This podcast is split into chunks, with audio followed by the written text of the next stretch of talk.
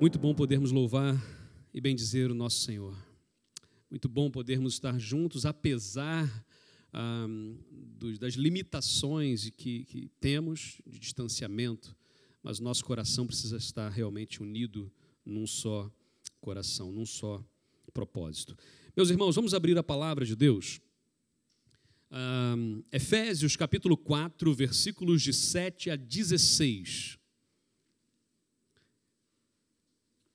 E vamos hoje meditar neste tema da unidade para a diversidade.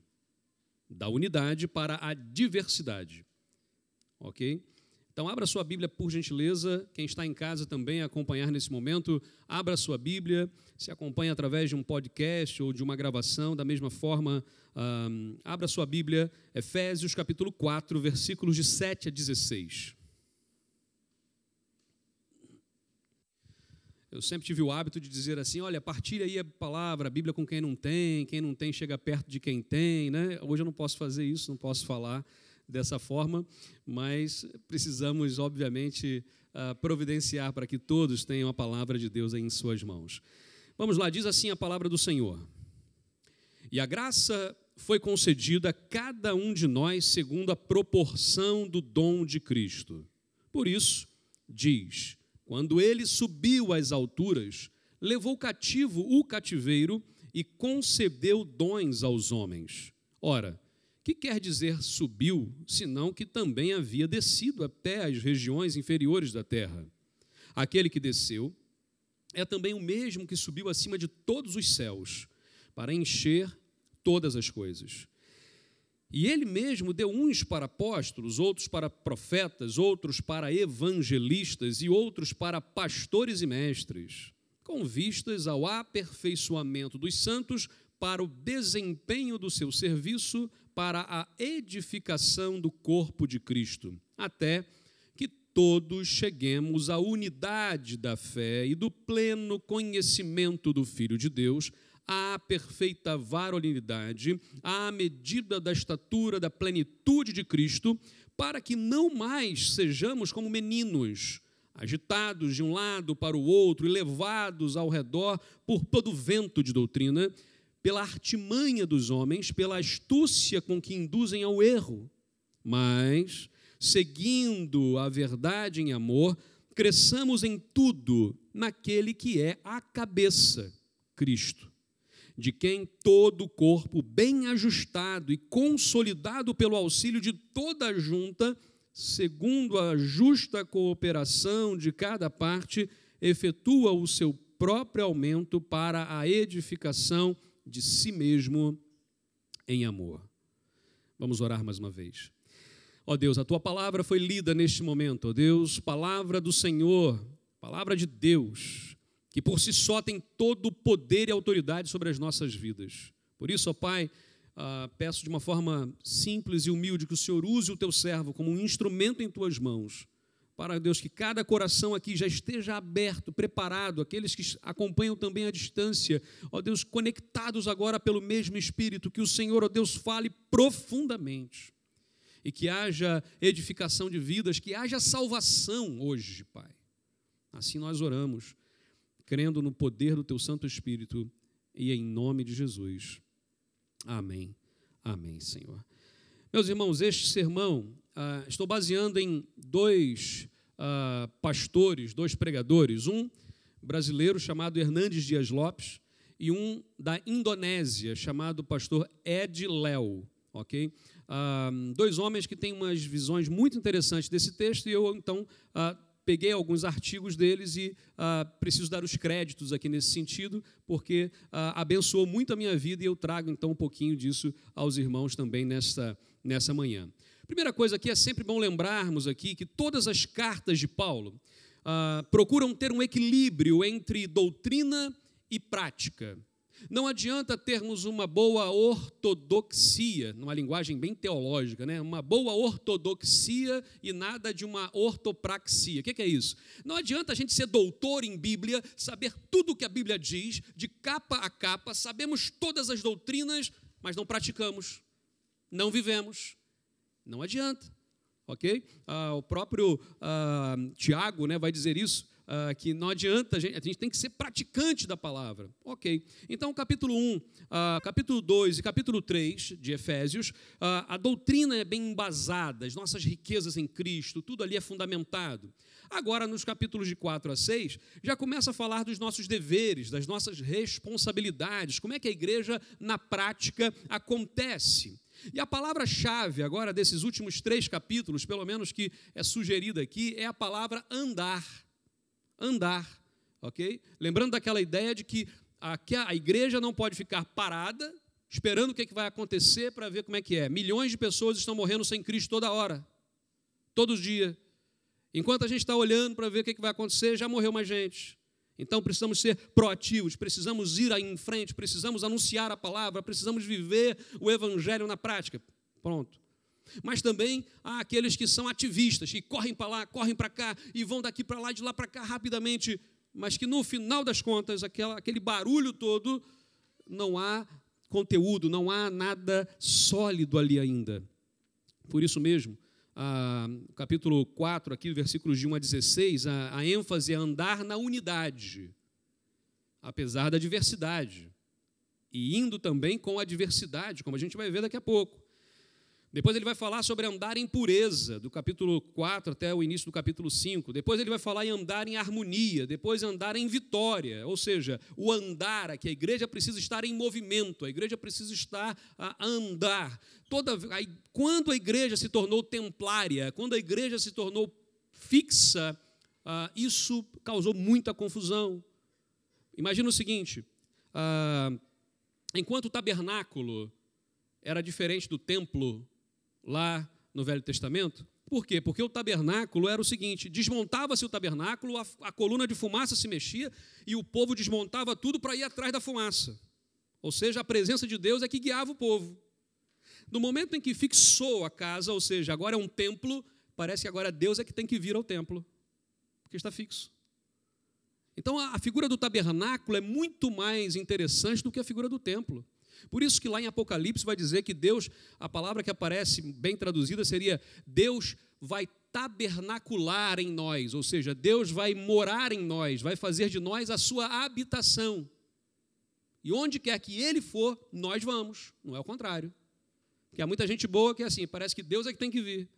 Deus é que tem que submeter a minha vontade, ao meu estilo, ao meu jeito, e não é isso. Interessante aqui que Paulo ele vê a sua prisão como oportunidade. E aqui é um grande, uma grande questão. Hoje, nós ah, estamos presos em casa, vamos ficar aí duas semanas presos em casa. Ah, porque ah, essa coisa aí do, do Covid, isso, meu Deus, é o fim do mundo. Gente, Paulo estava preso, ele aproveita a prisão para abençoar vidas. Como é que ele faz isso? Ele estimula os novos crentes, ele prega a guarda pretoriana que ficava presa com ele, eu já falei isso uma outra vez assim, imagina, o sujeito ficava ali acorrentado no braço de Paulo 24 horas. Ou seja, 24 horas Paulo falando do evangelho para aquele homem. E era um guarda da guarda pretoriana, ou seja, tinha uma influência. Aquele homem saía dali convertido, meus irmãos, e ele levava esse evangelho para sua casa, para os outros colegas, para toda a gente. Paulo usa exatamente o seu tempo na prisão para escrever as epístolas algumas epístolas chamadas epístolas da prisão, cartas da prisão. Paulo usa o seu tempo. A pergunta hoje clara é assim, prática: o que, que nós podemos fazer nesse tempo de pandemia? O que, que nós podemos fazer nesse tempo de isolamento social ou de afastamento social? Vamos sentar e vamos ficar lá em casa. É, pois é, se calhar, o dia que acabar isso. Gente, não. Deus nos deu inteligência, Deus nos deu sabedoria, Deus nos deu criatividade. Usemos isto. Vamos usar a nossa criatividade. Como é que a gente pode ser bênção na vida das pessoas? Como é que nós podemos levar a mensagem de esperança e de salvação neste mundo, mesmo com esta confusão, mesmo com estas incertezas, mesmo com as mudanças globais que estão a acontecer exatamente agora? Há um clamor aqui, Paulo faz exatamente, que não é um pedido indiferente, mas é um clamor. Ele fala assim: gente, lembrem da vocação de vocês, lembrem-se de que vocês são chamados. Falávamos na classe ainda há pouco da escola bíblica, né, no estudo lá, de que muitas vezes quando a gente fala assim, ah, um vocacionado de Deus, a gente pensa logo numa pessoa que vai virar pastor. Né? Vai virar pastor, é o vocacionado. Não, não, não. O vocacionado é todo crente. Todos nós somos chamados por Deus. cada crente um ministro, cada casa uma igreja. É essa a ideia. Ou seja, quando olhamos aqui, Deus ele, ele urge conosco para que vivamos para a sua glória. Paulo vai conectar aqui a doutrina com a vida. Aliás, esse é um grande erro que nós cometemos ao longo dos séculos. Ou a gente prega tanta doutrina e a gente cuida tanto da sã doutrina que a gente esquece da vida, esquece das pessoas, esquece de amar as pessoas. Ou a gente vai para um outro extremo, humanista mesmo, que a gente vai amar tanto as pessoas que vamos esquecer da sã doutrina. São dois extremos perigosíssimos. Jesus Cristo não abriu mão do, do equilíbrio. Jesus é o nosso exemplo de vida, é o nosso mestre. Devemos segui-lo. Somos discípulos de Jesus. O que ele fez? Ele agia com amor, mas com firmeza. Ele agia com base na palavra. Ele disse: Olha, eu não vim aqui para mudar a lei, eu vim para cumpri-la. Eu não vim para mudar nem um tio, nem um jota, nada. E a palavra jota é mal traduzida também porque a palavra grega iota, que é, um, é como se fosse um Y, mas o símbolo é um, é um, é um tracinho, ok? Ah, é, é, pequenininho. Então, assim, ah, nem o mínimo da lei pode ser mudado. Jesus veio para cumpri-la, mas não como legalista. Não como legalista, porque no sábado Jesus foi acusado de curar no sábado. Jesus falou assim: Ué, o que, que importa mais, a vida ou o sábado? A gente às vezes se torna tão legalista que a gente não percebe que às vezes nós estamos amando mais a uma cadeira do que uma pessoa. E aí, quando olhamos a palavra de Deus, mais uma vez, Paulo desafia a gente aqui a andar de modo digno de Deus. O que é isso? O que é andar de modo digno? Que está lá no versículo 1, que é a base para o nosso capítulo 4 todo aí praticamente. O que é andar de modo digno? É viver de um jeito que lembre Deus, que lembre Jesus. Ou seja, as pessoas ao olharem para nós, no nosso jeito de ser, no nosso jeito de andar, de nos portarmos, de falar, a, o nosso, a, a, forma como nós falamos, a, a forma como nós vivemos, as pessoas pensam assim: nossa, esse sujeito é parecido com Jesus. É essa a ideia. Nós precisamos ser parecidos com Jesus. Muito. E a verdade é que muita gente boa, muitas igrejas, muitas casas, se Jesus hoje aqui estivesse, a gente ia falar assim: Jesus, então, aqui não pode ser assim, tem que ser assado, assim, é, o comportamento é assim, aqui é, é desse jeito. O senhor pode se retirar, por favor, que o senhor está incomodando aqui. Foi isso que aconteceu lá com os, com os fariseus, foi isso que aconteceu lá no judaísmo, foi assim. Como é que é possível, então? Primeiramente, dos versículos de 1 a 6, que foi ah, na semana passada já estudado e também na outra, ah, falamos aqui um pouquinho sobre unidade. Ou seja, somos chamados para viver em unidade. Lembrando que unidade não é uniformidade, ou seja, não é que todos têm que ser iguais. Lembra da ideia do procusto, né? aquela cama onde quem era maior, pum, cortava ali as pernas, quem era mais pequeno do que a cama esticava até caber. E a gente, às vezes, na nossa cabeça é assim. A gente queria que todas as pessoas fossem do jeito que a gente acha que tinha que ser. E não é. Então aprendemos isso. Unidade não é uniformidade ok? Ah, outra coisa que é importante aqui, que Paulo agora parte, nos versículos de 7 a 16, para falar da diversidade, ou seja, a partir da unidade, ah, vemos a diversidade na igreja, e como que essa diversidade proporciona a unidade. Isso é muito interessante. Olhamos a palavra de Deus e aprendemos aqui com isso, ok? Então, em primeiro lugar, e esse primeiro ponto é baseado exatamente na estrutura que o pastor Hernandes Dias Lopes propõe. E o segundo ponto, então, vai ser o do pastor da Indonésia. Primeiro, então, da unidade para a diversidade, somente é possível isso através de um presente, ou de presentes, que Jesus dá. Olha só o que diz o texto, versículos 7 a 11. E a graça foi concedida a cada um de nós segundo a proporção do dom de Cristo. Ok? E aí, versículo 11 e ele mesmo concedeu uns para apóstolos, outros para profetas, outros para evangelistas e outros para pastores mestres, ou pastores e mestres. O apóstolo aqui vai, vai daquilo que todos os cristãos têm em comum para aquilo que todos os cristãos, ou melhor, grande parte, têm diferente, do igual para o diferente. O que é isso? O que, que todos têm de igual? O que, que todo cristão tem igual? O chamado, lembra? A vocação, é o que está lá. É a vocação para viver em humildade, em mansidão, longanimidade, ah, suportando uns aos outros, em amor, ah, pelo vínculo da paz, esforçando. Isso todos, todos, todos somos iguais, buscamos isso. E o que é diferente? Porque cada um tem uma capacitação ou é dado como um presente para a igreja diferente. A ideia aqui muito bonita é de que ah, o presente que Jesus Cristo dá para a igreja são as pessoas capacitadas por Deus. Imagina o seguinte: olha para as pessoas que estão ao seu lado. Você não pode tocar, não pode cumprimentar, mas pode olhar. Olhar não pega, não. Então, olha aí. Está vendo essas pessoas que estão ao nosso redor? São os presentes que Deus deu para a nossa vida. Nós somos presentes na vida de outros. Os outros são presentes para nós. Imagina isso. Quem é que dá o presente? É Jesus. Ele diz: Jesus levou cativo o cativeiro e deu dons aos homens. Aqui precisamos fazer um pequeno exercício aqui em lembrar aqui alguma coisa. Primeiro, o que nós temos aqui é uma técnica que os, os rabinos usavam naquela época, chamada midrash. O midrash era uma forma de ensinar que Jesus usava, que os rabinos da época de Jesus usavam. E Paulo também usa, porque era a forma de usar. Esse texto aqui está citando o Salmo 68, versículo 18.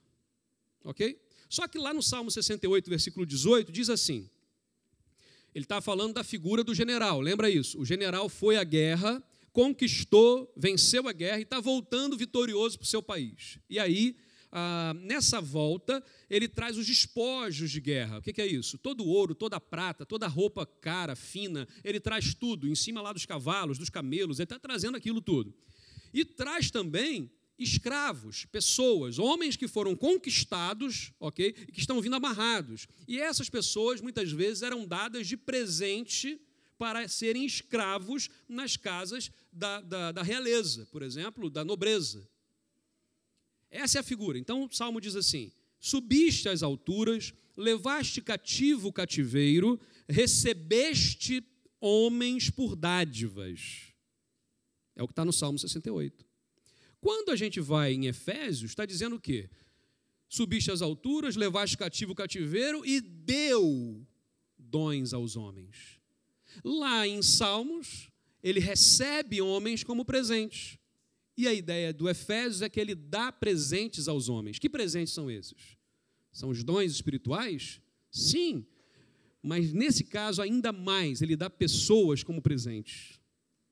Jesus foi à cruz e ele vence a luta contra a morte, ele vence a guerra contra a morte e ele traz a gente agora. Somos agora escravos não do pecado, da escuridão, mas somos escravos do Senhor Jesus e da luz. Somos agora escravos por amor essa ideia do Salmo 40, versículo 6, furaste as minhas orelhas, né? aquela ideia do, do, do, escravo que é agora por amor. Jesus nos conquista na cruz, traz da morte e agora vem trazendo. Nós somos o despojo de guerra, nós somos aqueles que somos conquistados por Jesus. E agora, em vez de Jesus nos dar simplesmente para lá e receber é, todos nós só para Ele, não, Ele dá a gente como presente para este mundo. Por isso que ele vai dizer também uma coisa: nós somos o sal da terra, nós somos a luz do mundo. Ok? Nós somos o sal dessa terra, nós somos a luz desse mundo. Não é porque nós somos muito bonzinhos, não é porque nós somos muito bonitinhos, não é porque. E agora a máscara ajuda a gente a ser mais bonitinho. É só ter um olho bonito. Quem tem um olho feio agora está complicado. Mas tem um olho bonito, é só sorrir. É só aquela. Você nem sorri, só faz isso. As pessoas acham que você está sorrindo. Né? E a gente é dado de presente às pessoas. Imagina isso. A igreja de Jesus é o presente de Deus nesta terra, é o presente de Deus para esta terra. E nós somos os presentes uns para os outros. A figura aqui que precisa ser lembrada é exatamente essa. E quais são então esses presentes? Ele vai elencar. O primeiro presente que ele dá para a igreja são os apóstolos.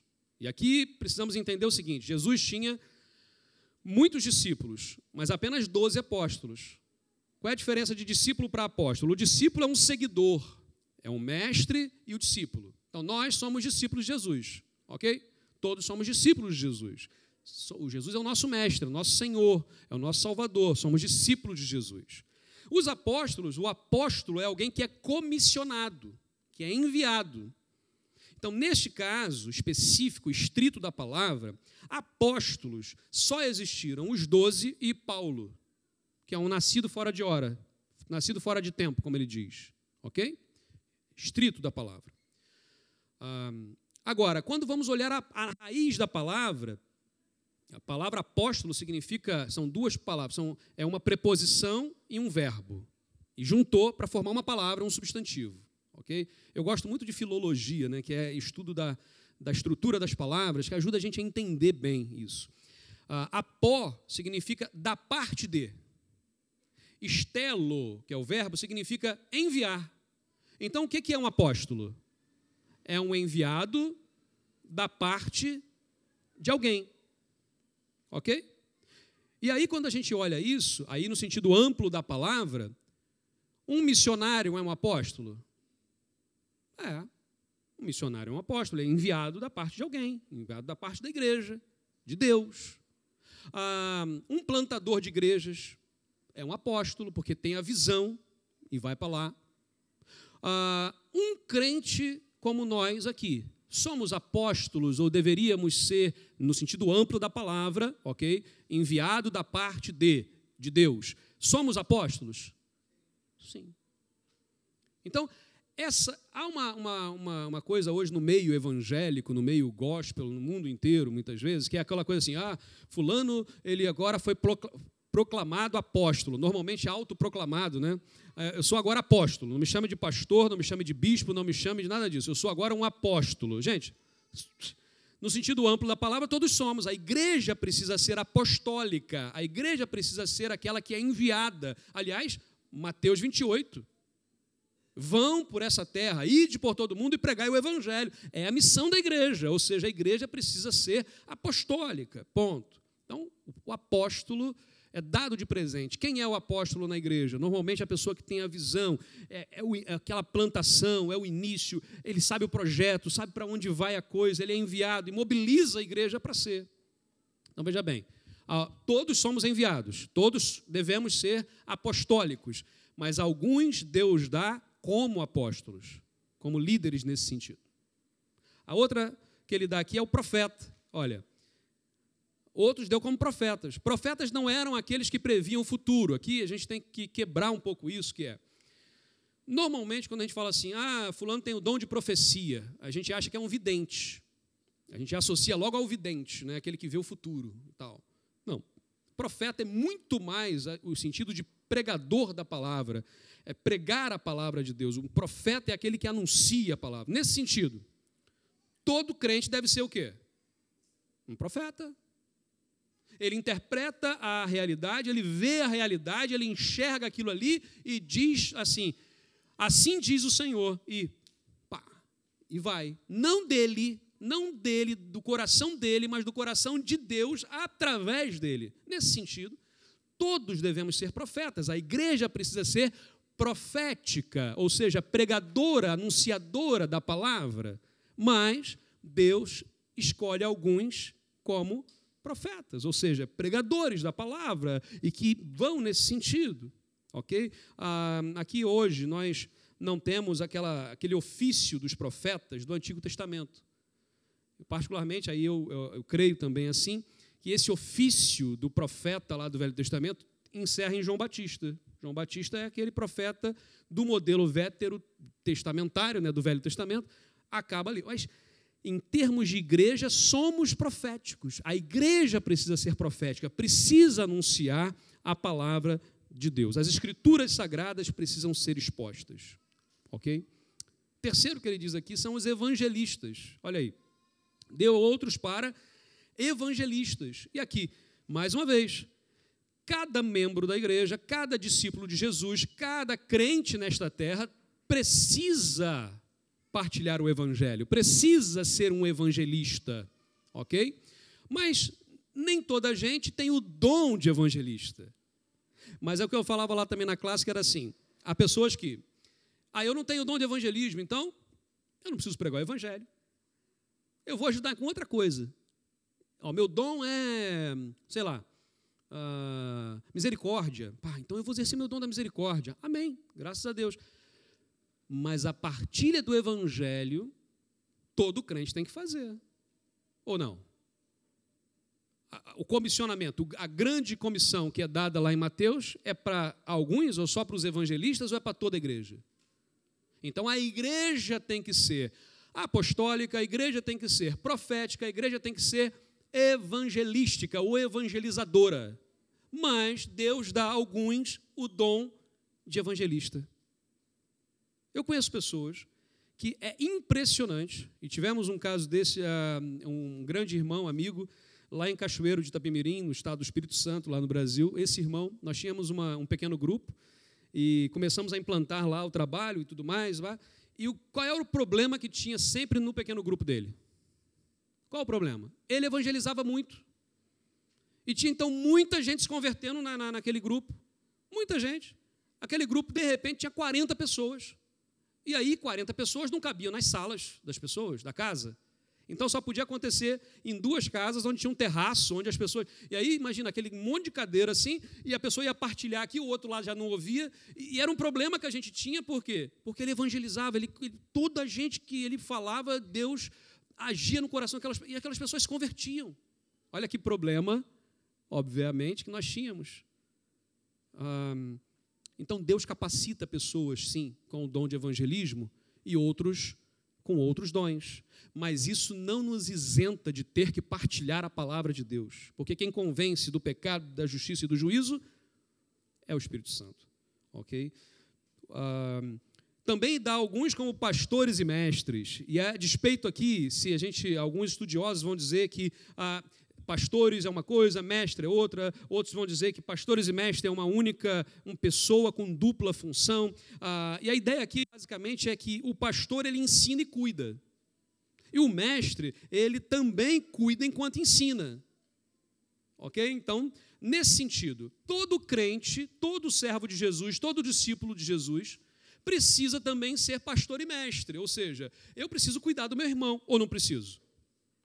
Todos nós precisamos cuidar uns dos outros, cuidar do coração um dos outros. E enquanto cuidamos, ensinamos. Mas não ensinar ah, como que alguém que sobe, sobe assim num pedestal e diz assim: ah, anota aí agora, meu irmão. Eis que te digo: faz isso, faz aquilo, não faz isso, não faz aquilo. Pá. Não é isso. A ideia do pastor ali traz essa ideia. Lembra quando Jesus fala que ele é a porta das ovelhas? Lembra disso, desse texto que Jesus fala assim: Eu sou a porta das ovelhas? Por quê? Porque o aprisco era montado assim, imagina. Você tinha lá um, uma região, um descampado, assim, um deserto ou alguma coisa, e ele, ele montava pedras, punha pedras assim, e ele, o pastor, deitava-se à porta.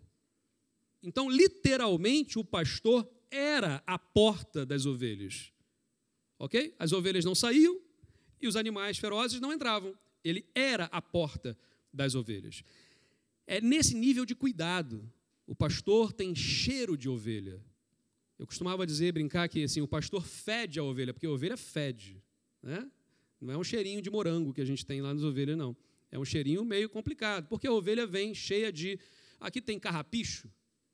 Sabe aquela, aquelas bolinhas que grudam na, na meia, no, na, na calça? Imagina a ovelha quando se mete no meio daquele mato e sai cheia de carrapicho. O pastor tinha que gastar um tempo com aquilo era tirando aquelas coisinhas e tal. A ovelha, quando está com muita lã, ela fica pesada, ela não, ela não, consegue, ela não consegue nem ver direito para onde está indo. O pastor tem que ir lá, orientar, não sei o quê. Enquanto cuida, ele ensina. Enquanto ensina, ele cuida. Então, não há aqui entretenimento proposto por Deus para distrair as ovelhas, para distrair as igrejas. Ah, não, não, não é isso. Somos chamados para cuidar. Somos chamados para amar, somos chamados para ensinar enquanto cuidamos. Essa é a ideia. Ok? Então, esses são os presentes de Jesus para a igreja. Quem são? Os apóstolos, os profetas, os evangelistas, os pastores e mestres. São presentes que Deus dá para a igreja ser construída. Então, esses presentes são pessoas capacitadas para abençoar. Ah, então, o que, que eu sou? Ora, Ponha-se diante de Deus, veja o que, que Deus tem para a sua vida. Todos somos úteis nesse reino, que é o reino do Senhor, nosso Deus. Precisamos obedecer ao chamado de Deus. A gente que já foi chamada, e todos somos, para um ministério específico, mas nunca se dispôs. E aí a gente tem aquela coisa das desculpas, lembra das desculpas? Ah, porque eu casei, não posso ir na festa. Ah, porque eu comprei uma junta de bois, não posso ir à festa. Ah, porque chegou visita, eu não posso ir à festa. E Jesus fala o que então? Qual é a parábola lá? Diz o quê? Então saia pelos guetos, pelas, pelas ruelas daí, convida toda a gente. Então nós somos chamados por Deus para participar desse grande banquete. Somos a ferramenta que Deus usa para a salvação neste mundo. Bom, segundo ponto. Esse segundo ponto já é então trazido desse pastor da Indonésia chamado Ed Léo. E aqui da unidade para a diversidade, ele vai usar a ilustração da construção de uma casa, ok?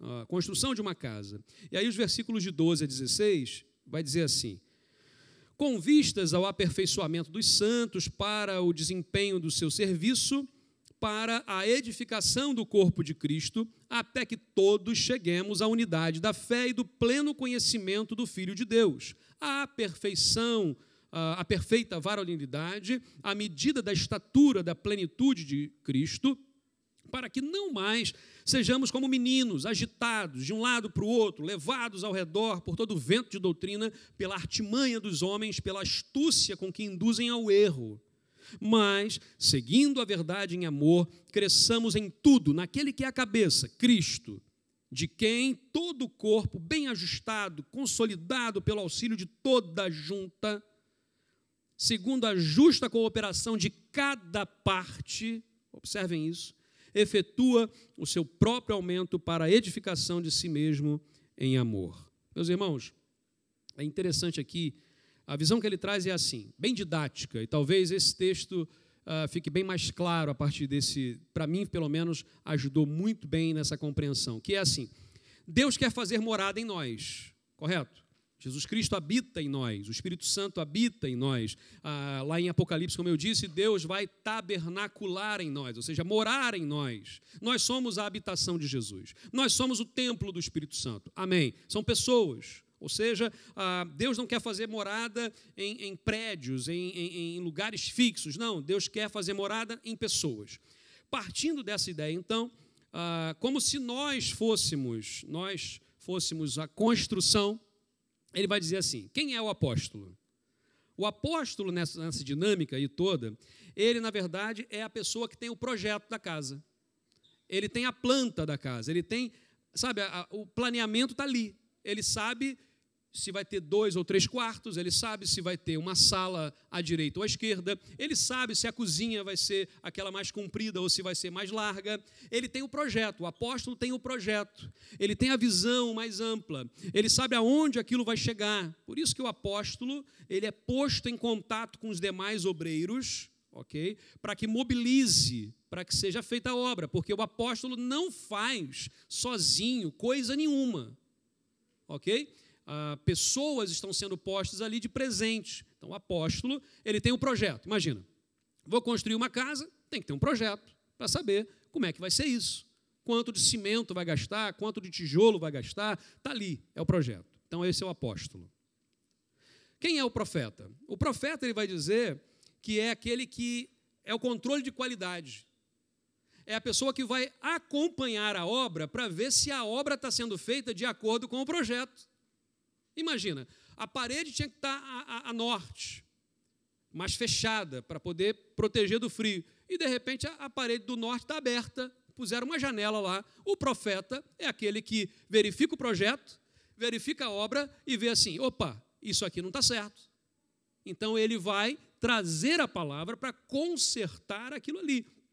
Veja bem, ah, ah, se, se o, o, apóstolo ele expôs bem o projeto, se todos têm ali na sua mão o projeto, o profeta é aquele que então verifica se a obra está acontecendo de, de acordo. Ok?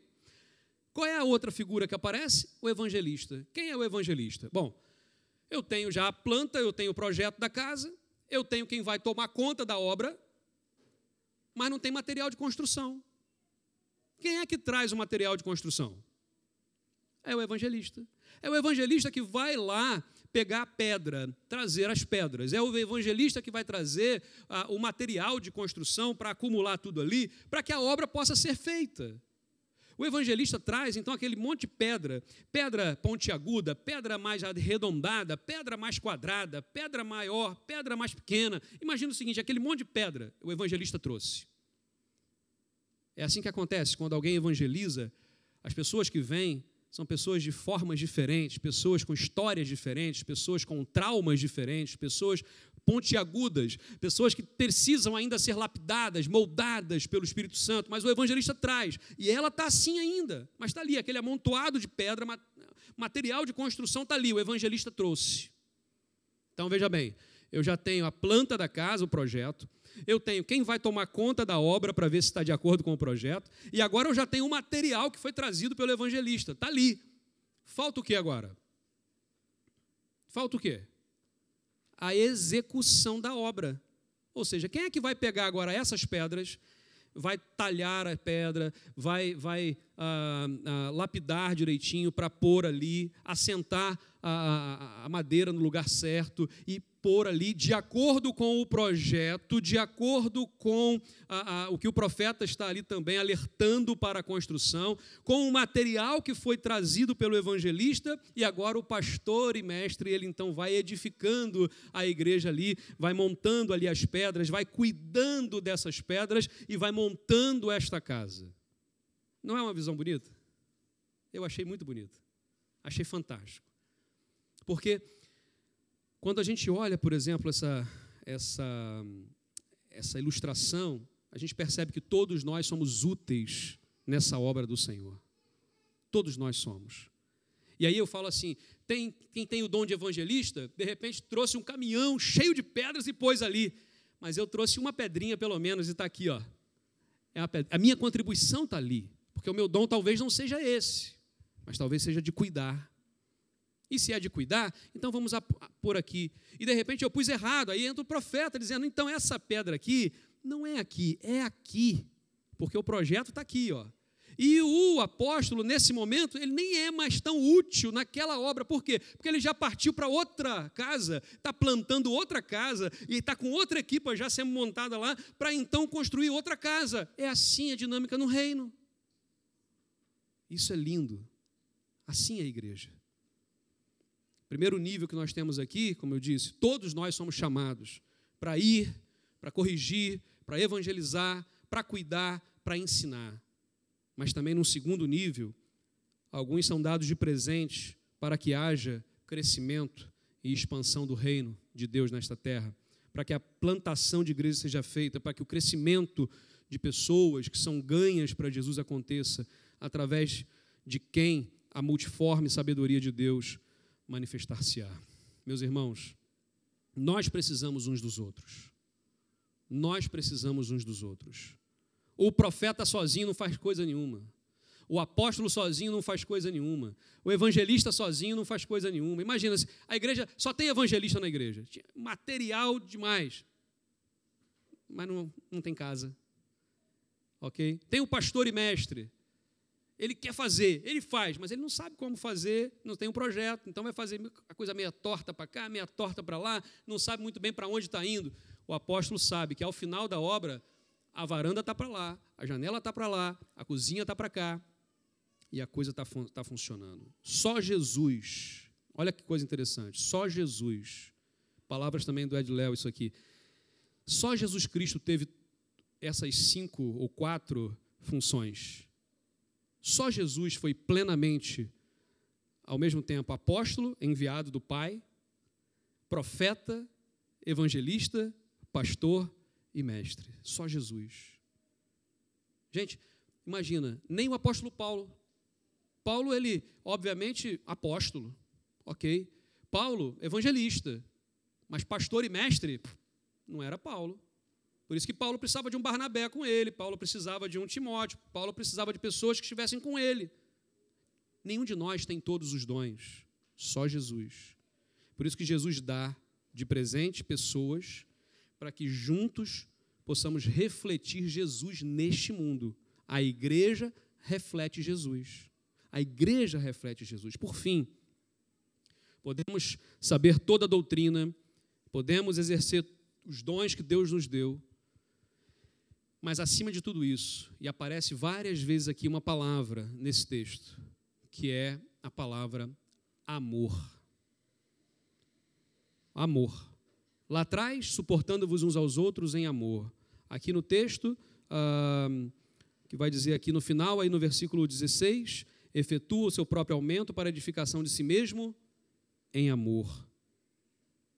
Quando o apóstolo fala do projeto, ele precisa falar em amor. Quando o profeta vem corrigir, ele precisa corrigir em amor. Quando o evangelista vai trazer as pedras, as pessoas para serem construídas, precisa fazê-lo em amor. Quando o pastor e mestre vai cuidar e vai ensinar e vai edificar essa casa, tem que fazer isso em amor.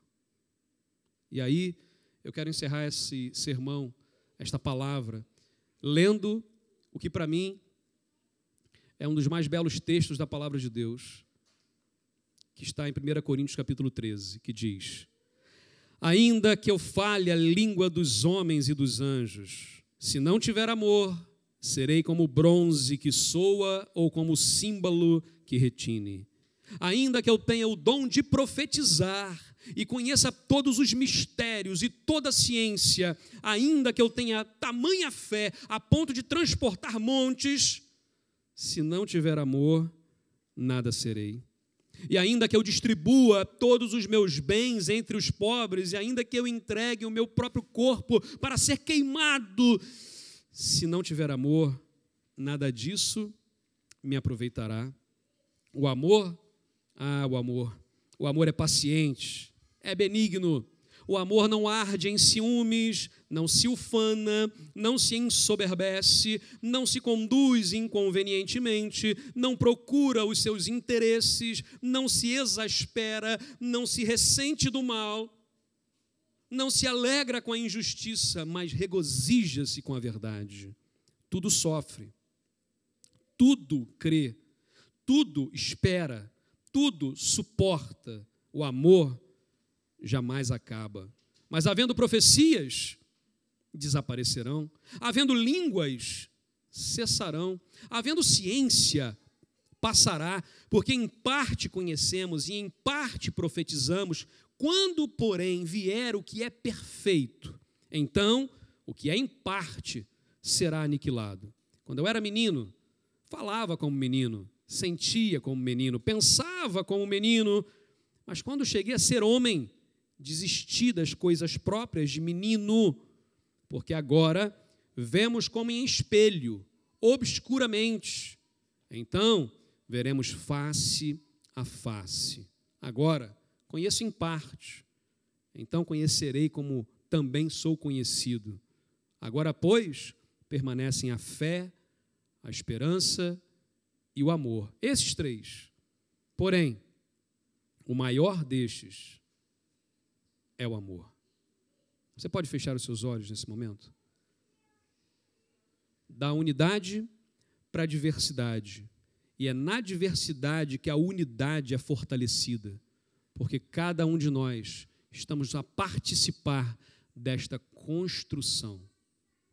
Ó oh, meu Deus, obrigado, Pai, porque a tua palavra é exposta aos nossos corações hoje. Mais uma vez somos alertados, somos chamados pelo Senhor. E precisamos responder ao chamado, precisamos ir à frente, precisamos ir adiante, Pai. Não podemos ficar parados, ó Deus, olhando as pessoas ao nosso redor, amigos, colegas de trabalho, vizinhos, parentes nossos, família, meu Deus, que caminham a passos largos para a perdição. Tira, meu Deus, a indiferença do nosso coração e traz, ó Deus, uma paixão pelas almas, ó Pai, pelas pessoas. Ajuda-nos, ó Deus, a cumprirmos a missão que o Senhor tem nos dado. Obrigado, Deus, pelos presentes que o Senhor deu na minha vida. Obrigado, Deus, porque o Senhor deu a mim de presente as pessoas também. Obrigado, Deus, porque nós somos aqui presentes uns para os outros e a igreja é um presente para esta terra que vivamos, ó Deus, intensamente, intencionalmente uma vida missional. Oramos assim, ó Deus, agradecidos, no nome poderoso de Jesus. Amém, Senhor. Amém.